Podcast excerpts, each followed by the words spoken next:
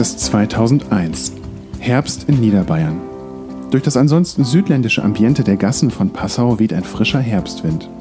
Die Flüsse Donau, Inn und Ilz treffen sich hier nahe der österreichischen Grenze.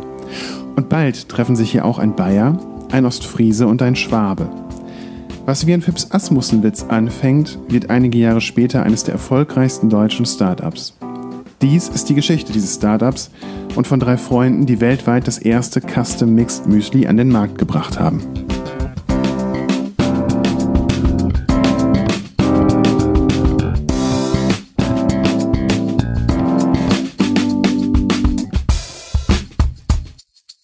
Du musst dich wirklich wie in so einem Film durch Spinnennetze kämpfst du dich da so ähm, durch durch Nebelschwaden und stehst dann irgendwann in dieser Uni und kann mich erinnern, ich bin so im Oktober dann auch in so einen ja, typischen Uniseminarraum reingemeandert und habe da Hubertus kennengelernt. Und das war italienisch für Anfänger, aber wir haben festgestellt, dass A, die Leute in der Vorlesung nicht alle wirklich Anfänger sind und B, dass wir überhaupt kein Talent für diese Sprache haben. Und das Coole war aber, dass wir dadurch viele andere Themen hatten, über die wir uns unterhalten konnten. Und in der Klausur habe ich am Ende ich glaube, wirklich keinen einzigen Satz ohne Fehler geschrieben, aber ich hatte einen neuen Freund gewonnen. Also das war ziemlich, ziemlich schön.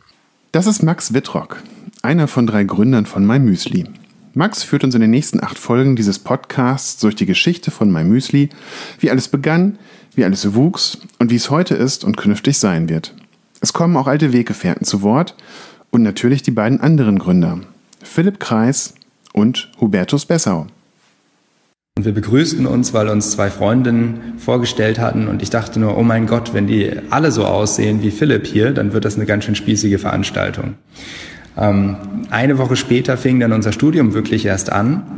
Und wir guckten uns beide um, wer noch so mit uns studierte und hatten dann ganz schnell uns wiedergefunden und von da an eigentlich fast jeden Tag miteinander äh, verbracht und daraus ist eine super Freundschaft entstanden. Wir sind im ersten, in den ersten Semesterferien dann auch zusammen im Urlaub gewesen, tatsächlich nach Australien gefahren und äh, haben vier Wochen Zeit miteinander da verbracht, äh, konnten uns also intensiv kennenlernen. Und was uns beide immer angetrieben hatte, war wirklich dieser Sinn, etwas Praktisches zu tun und diese Sensibilität auch dafür.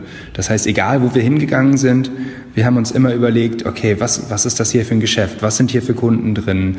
Wie viel Umsatz macht der wohl? Ja, was, was darf der an Miete zahlen maximal? Und das war fast so eine kleine Challenge zwischen uns, äh, zwischen uns beiden, wer halt schneller den Umsatz von der Dönerbude überschlagen konnte oder wer schneller mit einer besseren Alternative für eine gesündere Mahlzeit ähm, aufkam. Und ähm, da haben wir uns gegenseitig wirklich immer so ein bisschen äh, getriezt zu immer höheren Leistungen und haben nebenher, also neben dem Studium, an zig Businessplänen immer geschrieben und uns überlegt, was wir alles wie verändern wollen.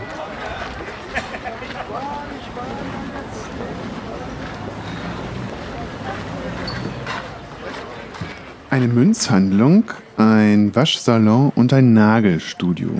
Das ist die Nachbarschaft der Neuburger Straße heute. Hier, unweit vom Passauer Hauptbahnhof und fußläufig zur Uni, hatten Hubertus und Philipp zu Beginn ihres Studiums eine Videothek eröffnet. Direkt über der Videothek gab es damals das Café Cairo.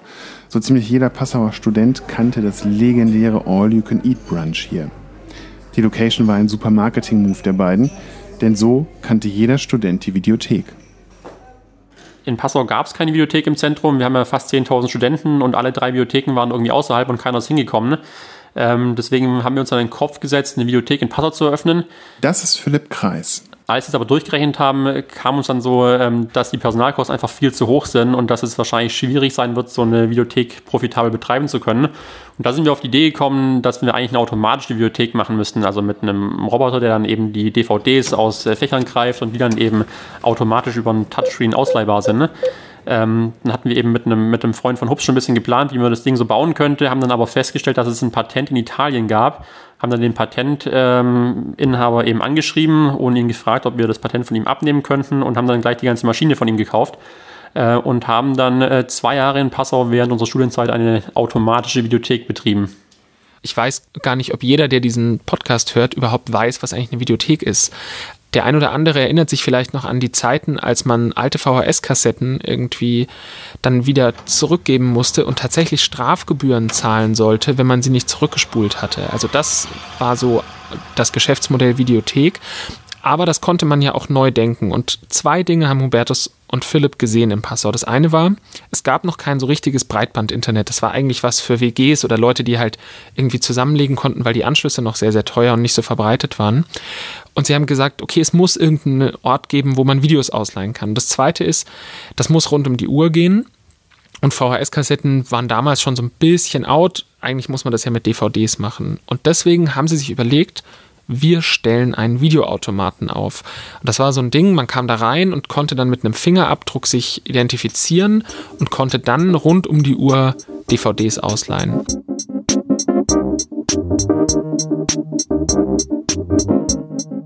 Wie kriegen wir eigentlich unsere Kunden in diese Videothek? Und äh, da haben Philipp und ich dann eigentlich mehr oder weniger aus Scherz gesagt, naja, wir machen das einfach genauso wie die auf der Reeperbahn. Ja? Wir quatschen die Leute draußen auf der Straße an und lotsen die direkt in den Laden.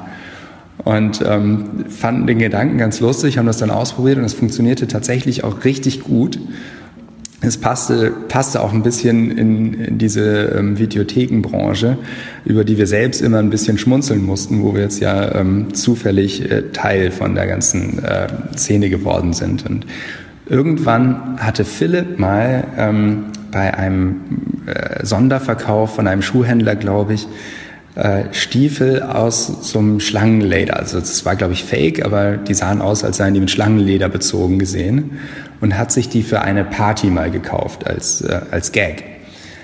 Und ähm, ich weiß gar nicht mehr genau, wie es dazu kam, aber wahrscheinlich äh, haben wir gewettet, ob er die anzieht, wenn er draußen vor der Videothek steht und Kunden reinlotst. Jedenfalls stand Philipp dann, ich glaube, eine Woche am Stück in diesen Schlangenlederstiefeln vor unserer Videothek und hat versucht, eben äh, Neukunden zu generieren, indem er sie auf der Straße angesprochen hat. Das war relativ witzig, hat aber überraschend gut funktioniert hatte so ähm, Schlangen, Kroko, Leder, äh, Cowboy-Boots an, mit denen ich mich dann vor die Tür gestellt habe und fleißig Flyer verteilt habe.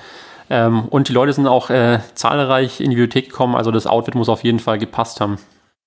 Nach der Wiedervereinigung gab es rund 9000 Videotheken in Deutschland und dann kam irgendwann das Internet. Und mit ihm erst die illegalen Download-Plattformen und später dann Netflix und Co. Heute gibt es nur noch rund 900 Videotheken und davon sind nur ein gutes Dutzend Videoautomaten.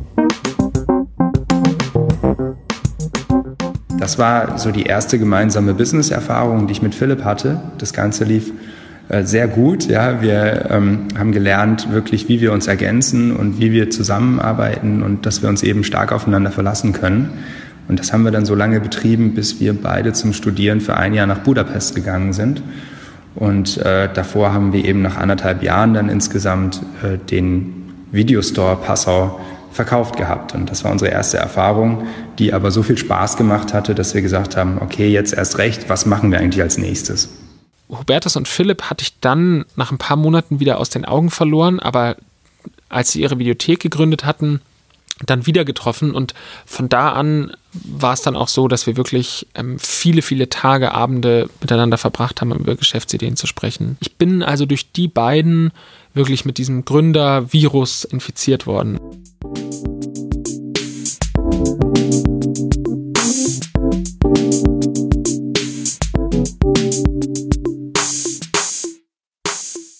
Also Geschäftsideen entstehen ja meistens nicht, indem Leute auf Kuchendiagramme starren und sagen, in diesem kleinen Quadranten müsste man ja unbedingt mal was machen, sondern du brauchst ja irgendeinen so Funken, der die Idee zum Leuchten bringt.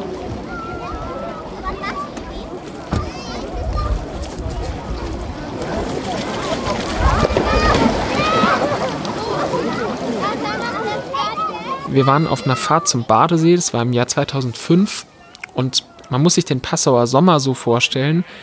Da ist die Stadt, weil die Studenten, die meisten sind zu Hause, viele machen ein Praktikum. Die Stadt ist eigentlich ziemlich leer, es ist heiß, wahnsinnig viele Touristen. Und du wartest eigentlich nur darauf, dass du endlich zum Badesee fahren kannst und, und da irgendwie den Tag verbringen. Und wir saßen also in, in unserem Auto liebevoll den Panzer genannt. Das war ein Mercedes T-Modell in Oliv, der irgendwie paar hunderttausend Kilometer auf dem Tacho hatte, bei dem aber die Tankanzeige kaputt war. Es war also immer schon ein Abenteuer, überhaupt in dieses Auto reinzusteigen, weil du musstest dir gemerken, wie viele Kilometer du schon gefahren warst. Und um nicht irgendwo liegen zu bleiben. Wir saßen also im Panzer und plötzlich kam der Radiospot eines anderen Müsli-Herstellers und was das, das hat in uns vieles ausgelöst, weil den Radiospot, den kennen wahrscheinlich einige, ist einer der bekanntesten Spots für, für Müsli generell. Und wir haben sofort drüber diskutiert und festgestellt, dass wir drei alle wirklich gerne Müsli essen. Aber über sowas sprichst du ja nicht einfach so. Also ich glaube, wenige treffen sich abends, um mal richtig ausführlich über Müsli zu diskutieren. Und so haben wir also über die Werbung gesprochen und gesagt, ach krass, ja, die ist ja schon anders als andere Werbungen, hm, sie bleibt aber schon im Kopf, kann man das nicht vielleicht besser machen, kann man das anders machen? Wie sieht denn eigentlich der Markt aus? Müsli, oh, da ist ja Jahrzehnte eigentlich nichts passiert. Hm, es gibt noch keine Premium-Marke, es gibt keine so richtig coole Marke, man weiß nicht, wer da so dahinter steckt. Das sieht man oft auf den Webseiten der großen Firmen nicht so richtig. In Deutschland werden dieses Jahr fast 200 Millionen Kilogramm Müsli verspeist. Also jeder Deutsche isst rund zweieinhalb Kilo Müsli im Jahr. Das macht ein Pro-Kopf-Erlös von ca. 5,42 Euro. Und der Markt wächst. Heute sind es 436 Millionen Euro pro Jahr. Und für 2020 werden 447 Millionen Euro pro Jahr prognostiziert. Aber ist das ein spannender Markt für ein Startup? Aber unser Problem war, wir hatten schon damals eine Vorahnung, dass das jetzt keine Gründung wird, wo die Investoren alle Schlange stehen werden und wo Google anrufen wird aus Kalifornien und sagen wird, guys, please come over. Um, we need to discuss the Müsli idea. Wir wussten also, das, da müssen wir irgendwie selber ran. Und was man, glaube ich, braucht, und das ist ja auch das Wichtige, warum man nicht einfach eine Idee haben kann, sondern wirklich ein Konzept braucht. Was wir brauchten, war ein klares Alleinstellungsmerkmal. Und plötzlich, ich weiß nicht mehr, wer es war, ich glaube, Hubertus sagt einer, krass, wie wäre denn eigentlich ein Müsli, das man sich selbst zusammenstellen kann? Und das war so die Geburtsstunde im Sommer 2005. Aber bis daraus wirklich ein fertiges Konzept wurde, hat es noch fast zwei Jahre gedauert, weil online gegangen sind wir erst am 30. April 2007.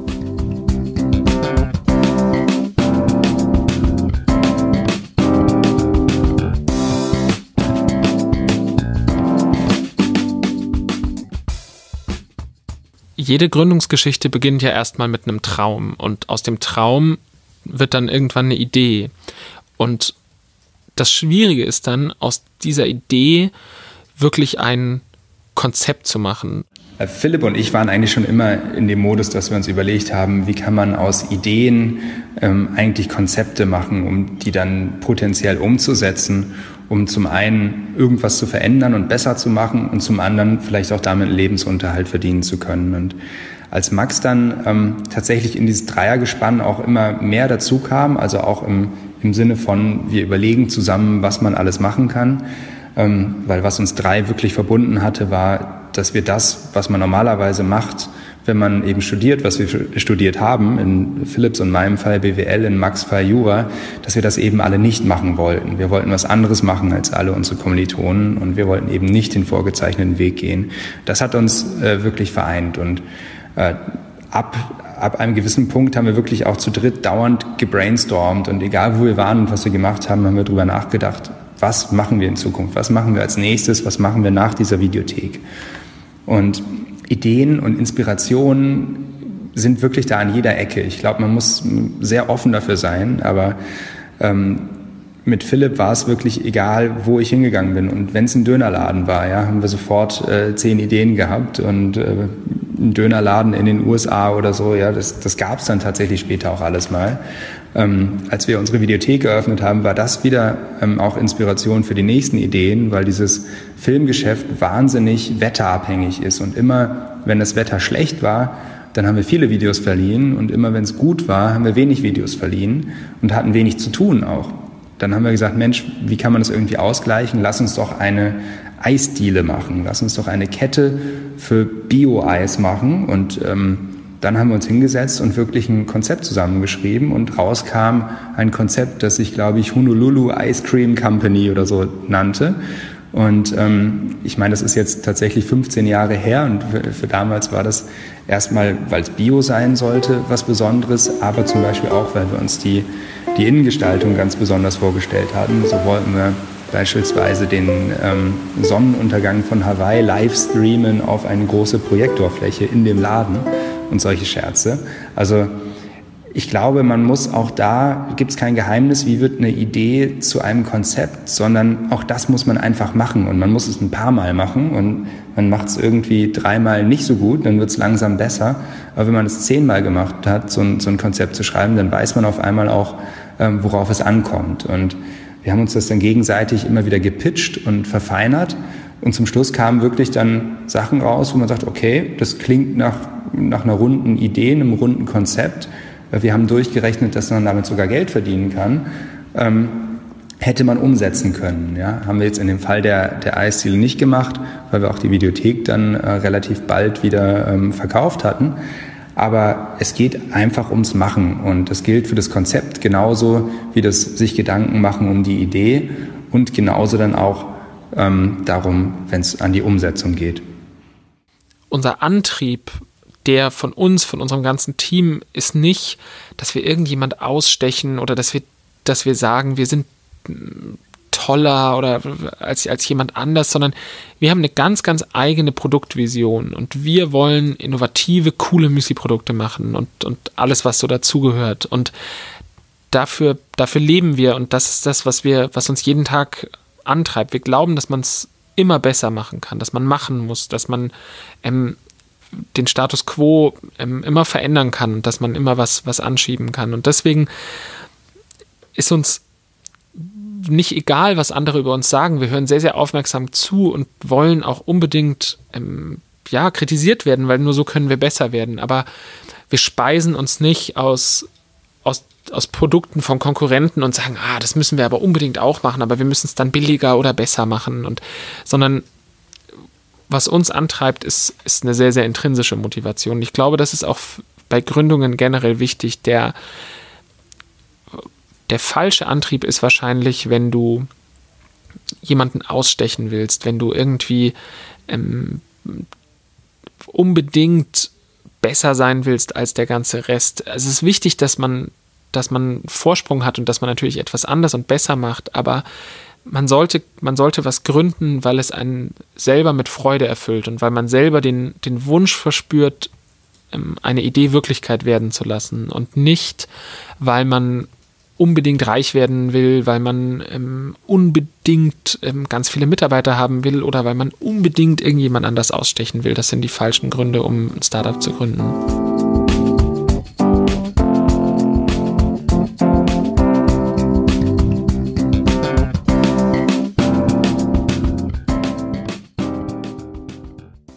Als Münchner gibt es natürlich für mich nur eine Buchhandlung, weil ich kann mich noch gut daran erinnern, als ich so das erste Mal angefangen habe, mir eigene Bücher zu kaufen, so fiese DTV-Jugendromane.